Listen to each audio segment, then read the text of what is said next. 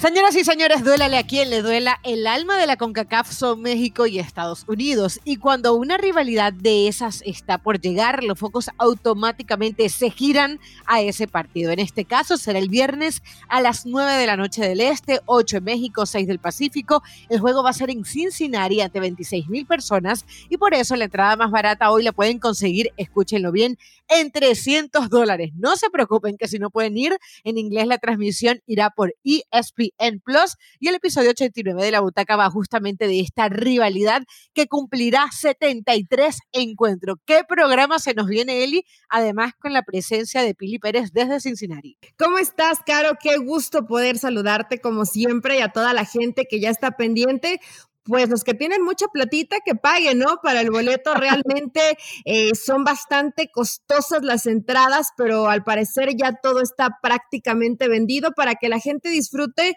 Por tercera ocasión en el año vemos a México y a Estados Unidos enfrentarse, como bien lo dices, Caro, ya son varias ocasiones en las que hemos disfrutado de este encuentro, pero la balanza se inclina para los aztecas con 36 victorias y las barras, las barras y las estrellas con 21 victorias. Evidentemente, pues si vemos la estadística, decimos México es favorito para ganar este clásico de la CONCACAF. 15 empates son los que se han llevado a cabo entre estas elecciones, pero hay que decirlo, en este 2021 definitivamente no ha sido el año para el Tri que se le ha complicado medirse a la selección de Berhalter y vamos a ver si puede sacar un buen resultado. Dicen que la tercera es la vencida pero hay realidades en la cancha. México no ha desplegado su mejor fútbol en eliminatoria, pero va líder de la competencia, mientras que Estados Unidos también nos sigue dejando con algunas dudas, aunque ahora sí, los dos con plantel titular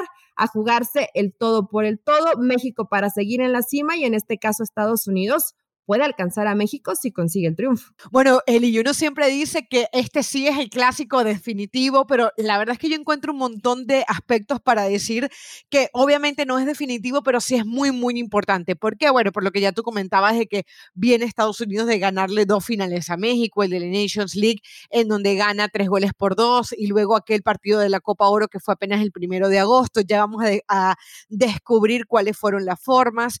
Eh, es verdad que hoy hay una diferencia diferencia de 15 victorias que ya tú acabas de comentar de Estados Unidos con respecto a México, pero es interesante cómo se ha ido inclinando la balanza, tanto que hoy eh, en el Power Index eh, de ESPN se dice que incluso Estados Unidos es ligeramente favorito a México. Vamos a descubrir los por qué. Eh, hay una historia bien interesante de en qué momento se rompe un poco, digamos, esta seguidilla de México y fue en el Mundial del 82, cuando se estaban jugando las eliminatorias de la CONCACAF para España 82 en Fort Lauderdale, eso fue en 1980, en mayo de 1980, Estados Unidos le logra ganar a, a a México dos goles por, por, uno. Y aquella rivalidad, bueno, aquello fue como que todo un acontecimiento porque eh, no le había ganado Estados Unidos a México en 46 años. Obviamente, después del Mundial del 94, cuando se impulsa el soccer, ahí llega como que toda eh, ese envión de lo, desde lo futbolístico para Estados Unidos y de a poco uno siente que se va igualando la balanza y es la discusión que tenemos siempre a partir de la, de la Conca Champions, etcétera. Así que, Un partido que desde lo histórico es importante, desde la actualidad y también desde lo futbolístico. Claro, Caro, es un partido fundamental, los mencionabas, y es eh, muy interesante conocer un poco más de la historia, ¿no? Desde dónde comienzan como este tipo de rivalidades y llamarlos clásicos, porque inclusive antes a lo mejor el partido más esperado era un México contra Costa Rica, ¿no? Dentro de la zona de la CONCACAF, pero cada vez se ha apoderado a Estados Unidos de ese nombre de querer pisarle el talón a México como el gigante de la CONCACAF, ¿no? Que tanto le gusta este nombre, es como lo han mencionado dentro de la zona, pero la realidad es que las distancias hoy son más cortas. Hablabas de partidos de, eliminatoria y también las, las Copa Oro prácticamente han sido eh, parte de esta historia en estos clásicos. Recordamos aquella eh, Copa Oro del, del 99 que México ganó 1-0. Eh, a Estados Unidos. En este me acuerdo del gol de, del matador, ¿te acuerdas del matador? Bueno, pues este hizo, hizo, el gol de, del 1 por 0, la final de la Copa Oro en el 2019, donde también termina ganando la selección mexicana. En la Copa Oro 2009, no sé si te acuerdas, pero ahí sí tiene un ratito más, México le ganó 5 por 0 a Estados Unidos. En ese momento metió gol Torrado, Giovanni Dos Santos, Carlos Vela, el gringo Castro y el Guille Franco, uno de los naturalizados en esa, en esa goleada. Después, en las eliminatorias de Rusia, donde Estados Unidos pierde ante México 2 a 3. Y otro partido del que recuerdo mucho, Caro, y que me gustó muchísimo, lo disfruté mucho, el México 4-2 en la final de la Copa Oro del 2011. Este fue realmente un partidazo. Seguía Landon Donovan, puso el primero ese día y realmente fue un partido cardíaco donde termina dándole la vuelta la selección de los Estados Unidos. Así que hay historia, pero también hablamos de jugadores que ya no están, como en el caso de Donovan, ¿no? Y que hoy en la selección de las barras y las estrellas quieren ser protagonistas, quieren levantar la mano, gente joven como Pepi, que creo que México le llora el que haya decidido jugar para la selección de los Estados Unidos en lugar de jugar para, para México porque tenía esa, esa posibilidad. Y del lado de la selección mexicana, bueno, pues con, con hombres que en el papel te hacen un, equipo muy competitivo, pero que hay varias líneas donde Gerardo Martino está sufriendo porque no ha conseguido ese equilibrio que se necesita. Si bien caminando en primera posición, hay que ser honestos, Caro. México no ha jugado bien la eliminatoria caminando, pero con un poquito de cojeo, ¿no? Hay que decirlo. como como que te, te, tropiezas, pero te levantas rápido y sigues ahí en, en, la primera posición. Me refiero a caminando, ¿por qué? Porque a pesar de que no has jugado bien, consigues los resultados que te mantienen ahí en primer lugar. Entonces, hasta el momento he tenido fortuna, pero hoy con estos partidos que se le vienen, Estados Unidos, del que estamos hablando en este podcast, y después Canadá de visitante también, yo no sé qué tan bien librado pueda salir México, ¿eh? Bueno, vamos a ver. ¿Y qué nos dice Pili Pérez, que justamente está desde Ohio? Ya nosotros le dimos todo el contexto, todo el marco histórico de por qué se pudiese pagar tanto dinero por una entrada. Que sea Pili la que nos explique un poco cuál es el ambiente que se está viviendo allá. A ver, Pili, el saludo. Saludos, Caro, él y Katia, y a todos los que nos acompañan, como siempre, en la butaca ESPN. Un placer estar el día de hoy con ustedes, pero desde Cincinnati, Ohio, donde, como ya platicaron, el próximo viernes estarán enfrentando eh, la selección de Estados Unidos y México. Un partido que viene después de lo sucedido en la Nations League y en la Copa Oro, en donde las barras y las estrellas, con dos selecciones diferentes, terminaron venciendo a la selección mexicana. Dos títulos muy importantes y por ende que han creado mucha expectativa para este nuevo partido. El ambiente alrededor es óptimo y eso que estamos otra vez en Ohio, que es uno de los lugares en donde hemos visto en Columbus, porque esta será la primera ocasión que se juegue en este TQL Stadium un partido de eliminatoria, que la gente normalmente se inclina mucho más como aficionados hacia el lado de Estados Unidos que al de México. Y eso es justamente lo que está buscando esta selección de Gerber Halter, quien confesó haber sido parte de la decisión de jugar acá este partido de eliminatorias. Y es que le caben alrededor de 26 mil aficionados y desde inicios de este mes, hace más de una semana, está completamente vendido. Eso sí, comenzó con una preventa y luego otra preventa para aficionados locales de la selección de Estados Unidos y después los boletos que sobraron se abrieron al público en general, aunque hay que resaltar que la reventa está a tope y los precios están altísimos. Hace poco platicábamos con algunos aficionados que han pagado hasta mil dólares para ir a ver a la selección mexicana porque no encontraron boletos dentro de la venta normal y lo tuvieron que comprar en reventa. Pero eso suena poco, ¿eh? Hay boletos que están un poco más caros. Digamos que el promedio general, según lo que nos dice la gente de la federación, es de 200 dólares por boleto para 26 mil aficionados, desde los más caros hasta los más baratos. Ese sería el promedio según la federación.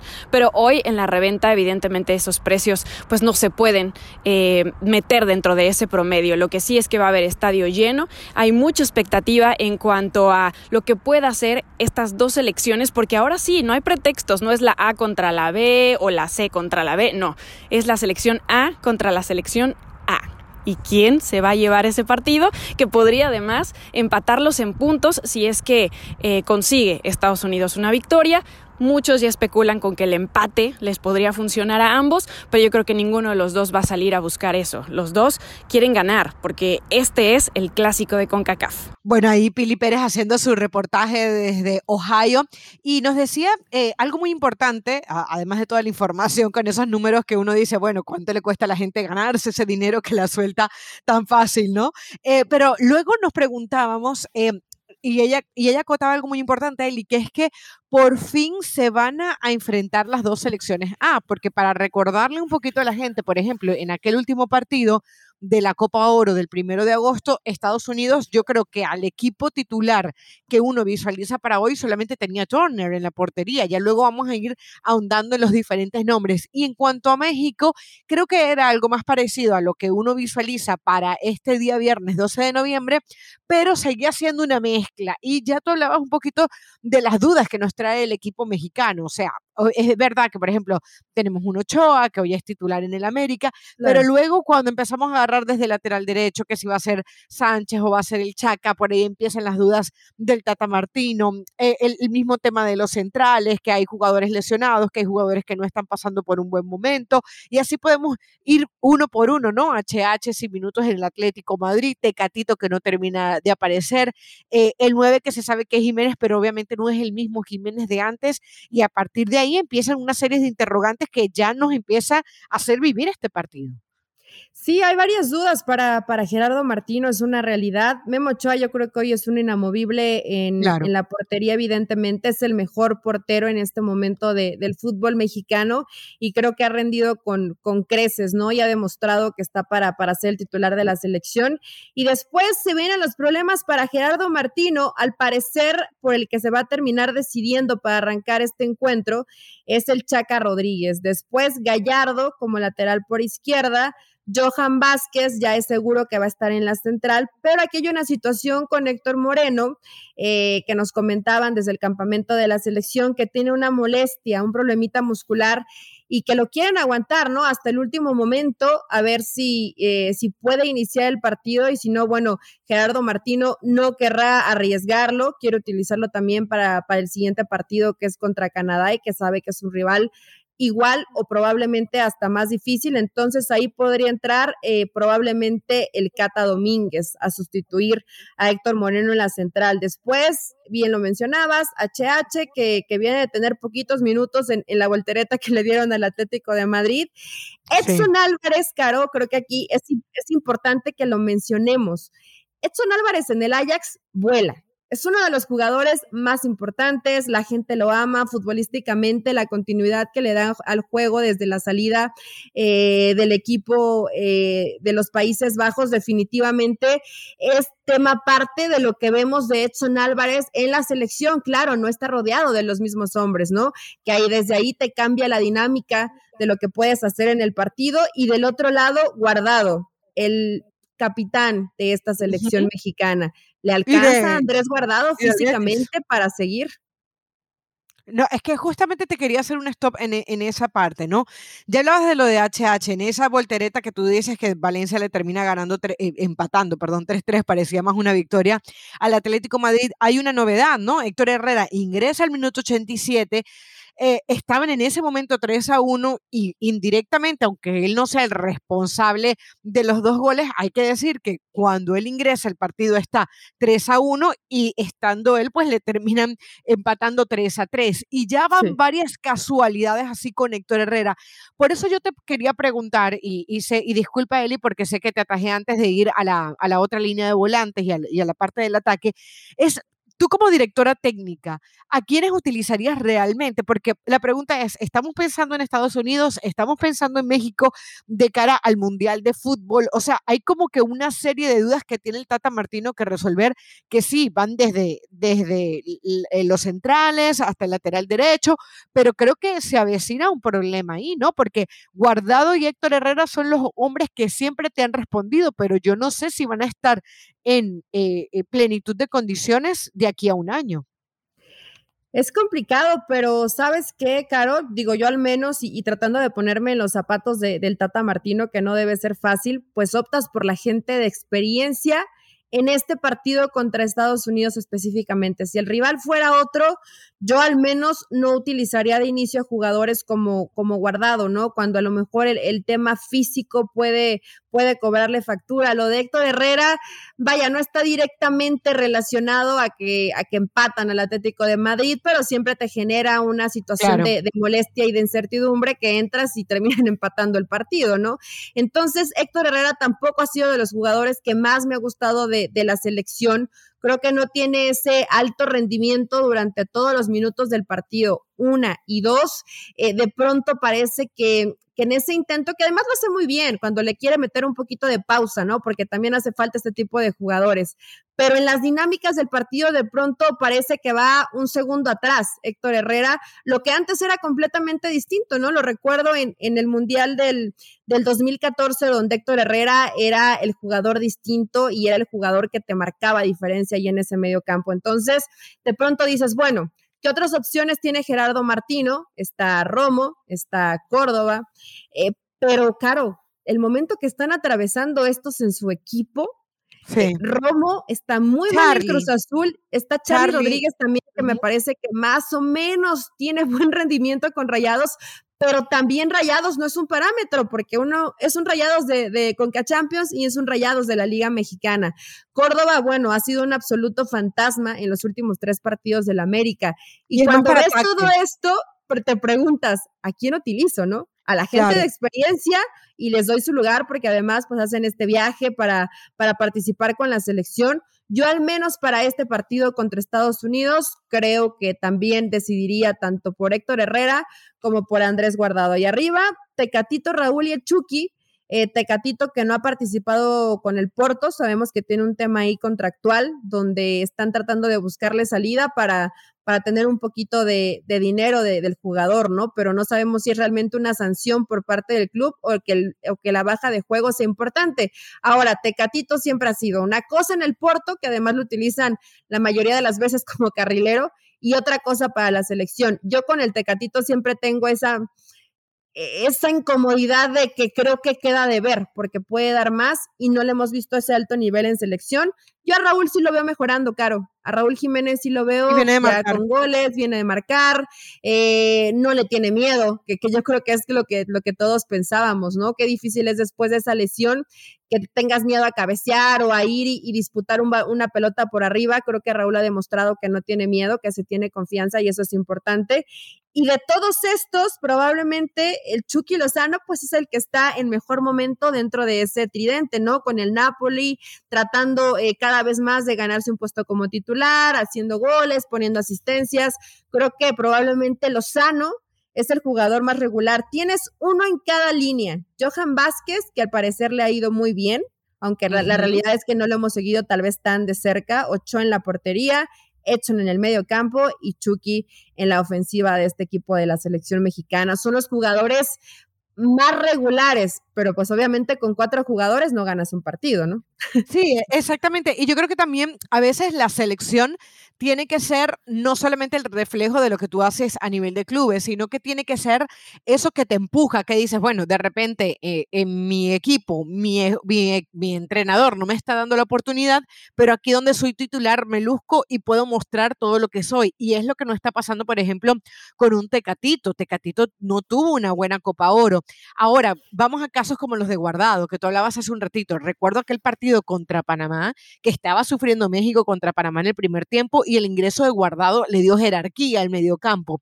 Así que yo también me voy, Eli, con, con, las mismas opciones. Y en el lateral derecho que no hemos tocado, a mí Jorge Sánchez me da más garantías que el mismo Chaca. No mucho tampoco, o sea, creo que está haciendo falta un lateral derecho realmente que uno diga, bueno, este es mi lateral derecho, sobre todo para lo que quiere jugar México, ¿no? Que es desbordar por las bandas, eh, sorprender por ahí, eh, internalizar un poco el juego y a veces eh, si es necesario y hay veces si llegar a, la línea de fondos o el último cuarto de cancha y por ahí tirar un centro y luego poderte devolver bien. Es lo que ha fallado en la selección mexicana. Se le han visto también algunos unos errores defensivos, en donde, por ejemplo, hay centrales que les cuesta un poquito retroceder y les terminan ganando las espaldas. Así que, bueno, creo que tiene muchísimo trabajo el Tata Martino y uno dice, bueno, se enfrenta a Estados Unidos, pero luego le toca nada menos y nada más que ante Canadá, que es otro de los equipos que lo está haciendo muy bien. O sea, no es momento de experimento. Si te vas a equivocar, debería ser con los jugadores de jerarquía. ¿Qué te parece, Eli, si escuchamos a Pili,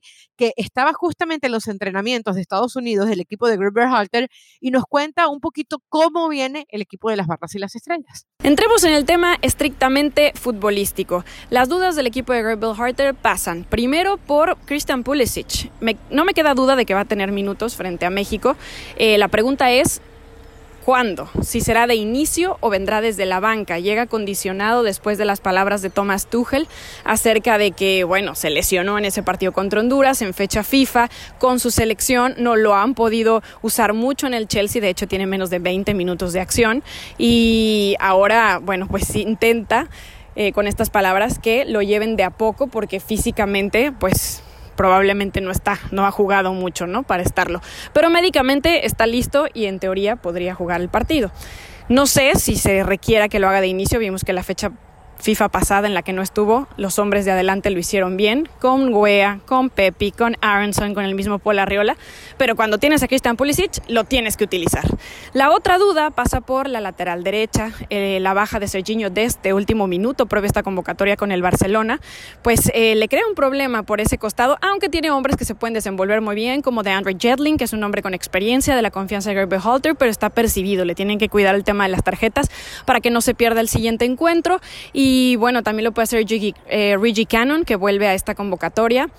También eh, un hombre que está viviendo su debut con la selección de las barras y las estrellas en cuanto a llamado. No sabemos si va a tener debut justamente enfrentándose a México y en la cancha, que es Joe Scally. Esas son las opciones que hay por derecha. Y en la central tras la ausencia de John Brooks, porque no fue convocado, Robert Halter dijo que no lo veía en su mejor momento a pesar de que el central ya ha jugado de titular con el Wolfsburgo tanto en Liga como en Champions, pues ahora la pregunta es quién va a acompañar a Miles Robinson.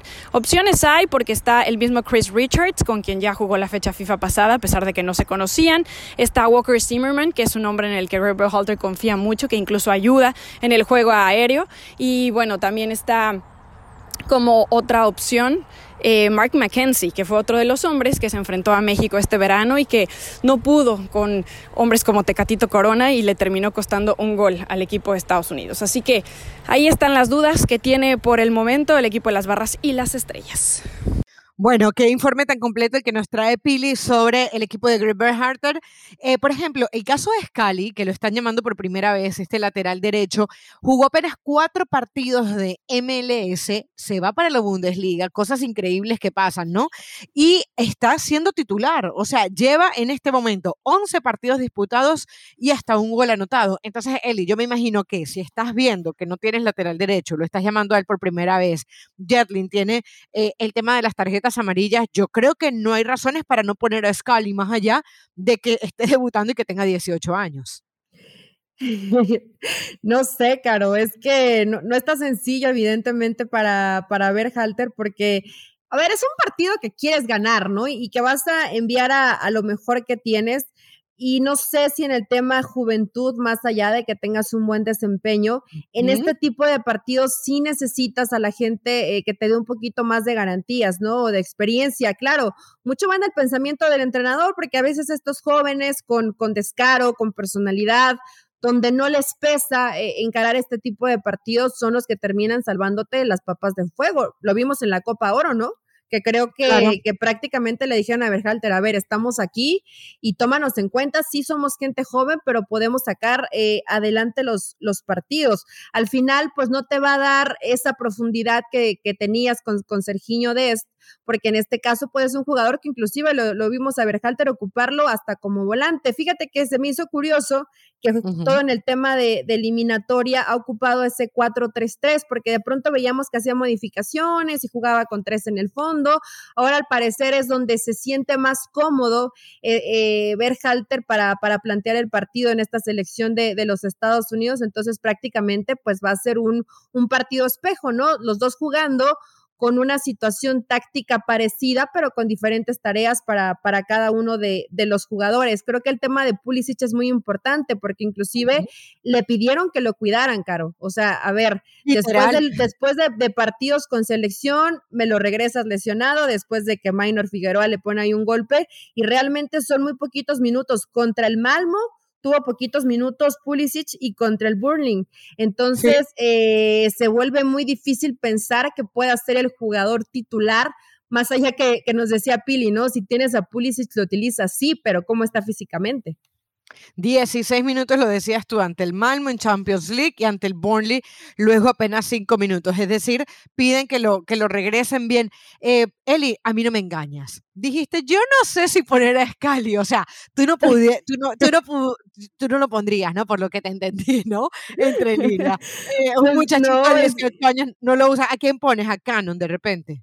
Creo que Canon, Canon podría, podría ser la mejor opción, además que, que, ya lo ha utilizado, ¿no? Y que es un jugador que ya tiene experiencia por, por esa zona. Entonces, yo honestamente, Caro, dentro de la alineación que más o menos vislumbré, puse a Canon por esa lateral, por, porque es un hombre con un poquito más de experiencia, ¿no? Y que además también te, da, te da un poco de profundidad, que creo que es lo que al final siempre buscas con los laterales, ¿no? Ahora, uno ve un McKenny, por ejemplo, que va a ser seguramente titular en este 4-3-3 que tú hablabas. Fíjate, lo que pudiera ser un probable 11. Turner en la portería, eh, Cannon, Scali, o, Scali, perdón, o Jetlin eh, como lateral derecho, Miles, también puede ir. Zimmerman, Richards o, Mackenzie, pero obviamente para mí va, a ser Richards, ya lo comentaba Pili. Em, Anthony podría ser por el lado izquierdo, aunque ojo que también está la opción de Vines, que pudiese ir por ese lado. Y en un caso extremo, el mismo Scully, que yo insisto en meterlo, pues eh, pudiese meter, por, por, ese lado. Lo ponemos en el 11 de Berhalter. Eh, no, no, bueno, la verdad que obviamente se entiende y aparte hay jerarquías que respetar y él va llegando y también hay un tema no solamente de la edad, ¿no? Sino de, decirle a los otros, nos está yendo bien con ustedes, eh, les también no va a llegar uno nuevo y lo vamos a poner de una, ¿no? Eso está, eh, forma parte del lenguaje del, entrenador siempre. Adams, eh, McKenny Musa, eh, McKinney por izquierda, Musa por derecha.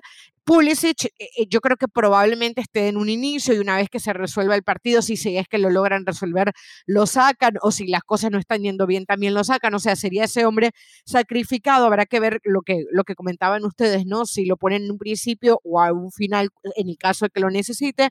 Wea y Pepi, que sería ese delantero, además que no le ha pesado. Ahora, ya para ir terminando, ¿a quién vemos más fuerte? Realmente eh, eh, los digamos, las finales anteriores nos pueden servir de antecedentes para este partido.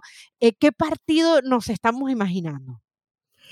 honestamente, Caro, y hay que ser honestos, y no estoy poniéndome aquí ni colgándome de la bandera, ni poniéndome la, playera de, la selección mexicana, pero creo que en los dos partidos que tenemos como, como referencia, no es que haya sido tan superior una selección a otra, y no sé si estás de acuerdo conmigo. De acuerdo. Eh, creo que todavía hay muchas cosas que, que, trabajar. En el caso de México, el tema defensivo eh, es muy complicado. El equipo de pronto le queda muy largo al Tata Martino de la línea defensiva, la gente que trabaja en medio campo, y vemos muy pocas sociedades. Pero también cuando vemos los partidos de Estados Unidos, que son como medio gitanos, o sea, los ves que comienzan a sufrir y de pronto les alcanza y se enchufan ciertos jugadores para, para darle la vuelta. Entonces, simplemente creo que en este encuentro, más allá del tema futbolístico, que no los veo a los dos dentro de un nivel tan alto, que puede pasar mucho por, por el aspecto mental y por el liderazgo que tengas en la cancha. Y honestamente, yo no veo a líderes en esta selección mexicana. Guardado intenta, ¿no? Pero siento que, que no es el hombre que puede llegar a despertarte cuando la situación no esté atravesando por, por su mejor momento.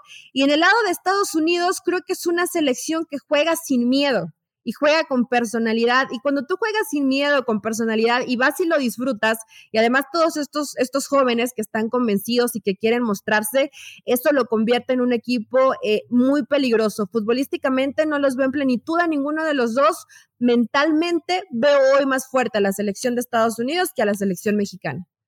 Totalmente. Y creo que también puede ser un parteaguas para México, porque mm, creo que aquel momento de luna de miel que vivió el Tata Martino por un buen tiempo, como que ya se acabó, como que empezamos a ver, y lo comentabas tú cuando decías, va caminando, pero como que no termina de jugar bien. Creo que este partido pudiese ser el que le devuelva la autoestima. Y mucha gente que dice, no, pero es que tiene que ir pensando México en el Mundial. Es cierto, pero si hay un partido en el que tienes que pensar es en Estados Unidos, porque eh, que no se nos olvide la goleada que, por ejemplo, Argentina le dio a la, a la selección eh, mexicana, ¿no? Entonces, cuando le ha tocado enfrentarse a equipos que presentan un nivel igual o mayor, ahí a México le ha costado de la mano del Tata Martino y necesita recuperar esas sensaciones pensando en el Mundial de Fútbol. México va a ir el próximo Mundial de Fútbol, pero la pregunta es cómo llega, ¿no? Y aquí es cuando vemos las formas. Y creo que también, a, pesar de que desde lo futbolístico el Tata Martino pueda trabajar muchas cosas, creo que hay jugadores como en el caso, por ejemplo, del Tecatito Corona, que tienen que aparecer, ¿no? Que tienen que decir presente, que, que tienen que, que, deslindar lo que está pasando en este caso con, con su equipo, donde hay temas contractuales, donde hay temas de su contrato, y decir, bueno, aquí estoy, aquí está mi talento a la orden de mi selección. Se me hace muy difícil predecir este partido porque recordemos que vienen determinados mucho, por ejemplo, por el momento donde llega el gol si el partido está 0-0 y te llega al minuto 80, hay un poco de miedo y dice, mejor vamos a negociar. Pero si, por ejemplo, Estados Unidos marca un gol al minuto 4, viene rápidamente la reacción de México y Estados Unidos querer remontar el resultado, ¿no? Entonces, es muy difícil predecirlo. Yo creo que va a ser un buen partido de fútbol. Me alegra que vamos a ver jugadores de muchísimo nivel. Eh, eh, estamos hablando desde un Pulisic, aunque venga diezmado, un McKenny, el mismo Musa, Pepi, eh, y así podemos ir hasta el El mismo Tecatito, eh, Ochoa, que es un señor portero. Es decir, yo creo que hay muchos elementos, no para pagar más de mil dólares, pero sí para bajar la aplicación de ESPN Plus y buscar el partido. Mil veces caro, mejor descargamos la aplicación de ESPN Plus, que yo ya la tengo, pagamos el partido, no pasa absolutamente nada y créanme, no van a pagar mil dólares. No hay ningún tipo de problema, así que nos alcanza para las cervezas, para el vino, para el agua, para las botanas y para todo lo que quieran consumir para este próximo partido del viernes, donde pues hay que arriesgarnos un poquito, ¿no? ¿Te arriesgas a pronóstico o, Uy, a ver, sí, sí, sí, voy con un 2 a 2, va a ser un partidazo. 2 a 2. Esperemos, yo la verdad deseo que sea un, gran partido de fútbol, que sean más las ganas de ganar y no el miedo a no perder, ¿no? Que, que no vaya a, salir así algunas de estas elecciones. Yo creo que, que va a ganar la selección de Estados Unidos 2-1 va a ganar este ¡Oh! partido. Eh, y bueno, imagínate, ¿no? Sería un golpe fuerte. Eh, leí algunas encuestas precisamente sobre este tema. ¿Qué va a pasar con Martino si pierdes por tercera ocasión en un año contra Estados Unidos? No va a pasar nada, no va a pasar nada, pero evidentemente te, te pega en la confianza. Yo estoy segura que Gerardo Martino va a llegar al, al, al, Mundial, a menos que alguna situación trágica y que ya no sumaras y que México pendiera de un hilo para meterse a la, al, al Mundial el próximo año, ¿no? Pero si eso no, pasa, Gerardo Martino va, va, va a llegar a, a Qatar sin ningún tipo de problema pero sí lo que te pegaría en lo anímico, Caro, yo no sé si en estos partidos de visitante, que hoy no es tan tarde para que te den esa bofetada de realidad y te des cuenta que en lo futbolístico tienes que mejorar mucho, pensando precisamente en ese mundial, ¿no? Y yo sé que los técnicos preparan los, los partidos conforme, conforme se les van presentando, pero entre mejor juegues, pues evidente estás más cerca de conseguir mejores resultados. Entonces, bueno, creo que va a ganar Estados Unidos eh, 2 a 1. No le preguntamos a Pili su pronóstico, pero como siempre, espectacular todo lo que nos menciona desde el lugar, ¿no? Desde la sede, desde todo lo que se está viviendo previo a este partido, donde, por cierto, hay mucha afición también mexicana. Me estaban comentando que, que en cada entrenamiento hay casi 100 personas tratando de alentar al tri. Así que nos espera buen partido, Carito. A pesar de que eh, fue eh, el mismo Greg Harter el que pide esa sede, eh, con mucho frío además, no es Columbus, pero sí Ohio, en este caso la ciudad de Cincinnati, 26 mil personas, no es esa cantidad de gente, pero sí la garantía para llenarlo. Ya nos comentaba Pili que la preventa en diferentes ocasiones se le dio prioridad a la afición de Estados Unidos, así que seguramente esa será también una lucha, ojo, mucho cuidado con estas palabras, lo, lo, de lucha, hay que tomarlo, no hay que que tomarlo literal, ¿no? Tiene que ser desde las gradas, desde el grito, desde el aliento y no pasarlo a mucho más. Em, Eli, y una cosita que, te quería comentar, em, si este resultado que tú estás diciendo se da, por ejemplo, en 2 a 1, que gane Estados Unidos, se puede venir eh, toda una polémica por el tema Chicharito de nuevo. Recordemos lo que a esta selección le ha costado marcar un gol. Y si, por ejemplo, otra vez Funes Mori falla oportunidades, van a decir, bueno, ¿hasta cuándo eh, se va a seguir ignorando la campaña del Chicharito? Que sí, el Galaxy se quedó fuera de playoff, pero eh, el Chicharito llega a marcar 17 goles. Entonces, bueno, a ver qué termina de pasar con ese tema. De todas maneras, va a haber polémica ahí, pero es, re, el técnico de la selección mexicana, claro. Gerardo ah, Martino no levanta tan fácil los castigos. Ve, por ejemplo, ¿no? En el caso de que no llamas a un jugador como Arteaga, que está eh, volando en la Liga de Bélgica, que además está haciendo goles, aunque no es su función, y que no está convocado, no le perdonan que, se baja de, la convocatoria para, para, los Juegos Olímpicos. Eh, lo mismo va a pasar con, con Javier Hernández, que casi te promedia gol por partido. Creo que para el tiempo que estuvo lesionado, la cuota es importante, y si no hubiera situaciones extracancha, pues seguramente veríamos a Javier Hernández en esta convocatoria, ¿no? Pero al final los resultados mandan. Creo que no hay técnico que decida contra sus propios intereses y si los goles no llegan, Caro, y si siguen sufriendo en defensa, tendrán que haber cambios en el trino. Uy, sí, va a ser todo un tema de conversación. De todas maneras, mi recomendación para el Tata siempre es, cuando te sientas mal, busca un video contra Osorio y van a ser mucho, mucho peores, la verdad. Bueno, esta fue la Butaca 89. Nos encontramos en el piso número 9 la próxima semana. Chao, chao. Chao.